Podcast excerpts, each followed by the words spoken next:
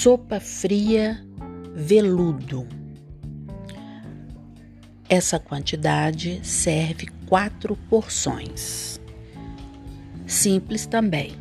Duas xícaras de iogurte natural, duas beterrabas grandes cozidas, duas cenouras grandes cozidas, duas xícaras de chá de água, uma cebola média cortada e cebolinha verde cortada para guarnecer. Coloque tudo no liquidificador, junte todos os ingredientes, menos a cebolinha. Bata até obter um creme, leve à geladeira por um, uma pernoite ou um pernoite e ao servir, polvilhe cada porção com cebolinha verde.